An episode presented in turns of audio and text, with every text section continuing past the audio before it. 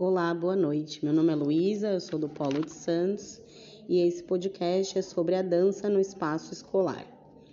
O objetivo principal da dança na escola não é de formar artistas, ainda que essa seja uma possibilidade. Mas essa atividade visa, em primeiro lugar, a aprendizagem e aperfeiçoamento da expressão corporal. Por meio da dança, os alunos são capazes de explorar, criar, aprender e se expressar com o corpo além de desenvolverem seu lado social, emocional, intelectual e corporal. A dança na escola também é muito importante para o conhecimento cultural, pois parte do princípio da diversidade e do multiculturalismo. É o primeiro contato com danças folclóricas, por exemplo, onde aprenderão não apenas os movimentos, como a história por trás daquela dança.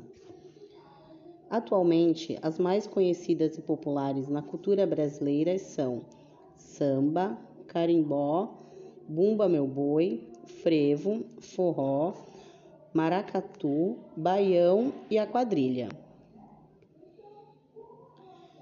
Hoje em dia, praticamente em todas as escolas do Brasil, a quadrilha faz parte do currículo escolar. Por ser uma dança típica brasileira, que é apresentada nas festas juninas, onde as crianças se caracterizam como caipiras e dançam em pares. Essa dança, além de ser uma demonstração da cultura brasileira, através dela as crianças são capazes de trabalhar a coordenação motora, senso de equilíbrio, socialização e noção de espaço, tanto do aluno em relação ao par quanto em relação ao palco e à plateia. Trabalha-se também a noção rítmica.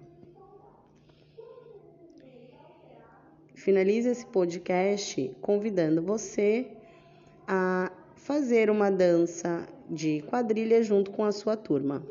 Divirtam-se.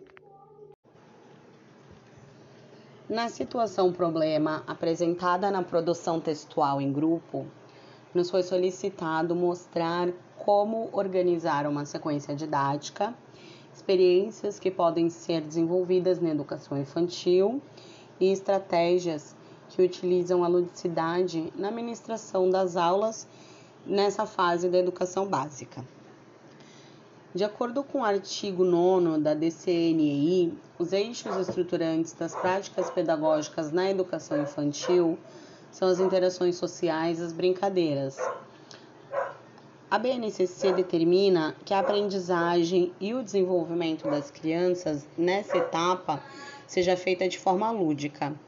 Então, cabe a nós, como pedagogos, abordar os campos experimentais categorizados nesse documento, tendo como objetivo potencializar e ampliar os conhecimentos do mundo físico e sociocultural, introduzindo os alunos na aprendizagem continuada percorrerão durante o trajeto educacional da educação básica.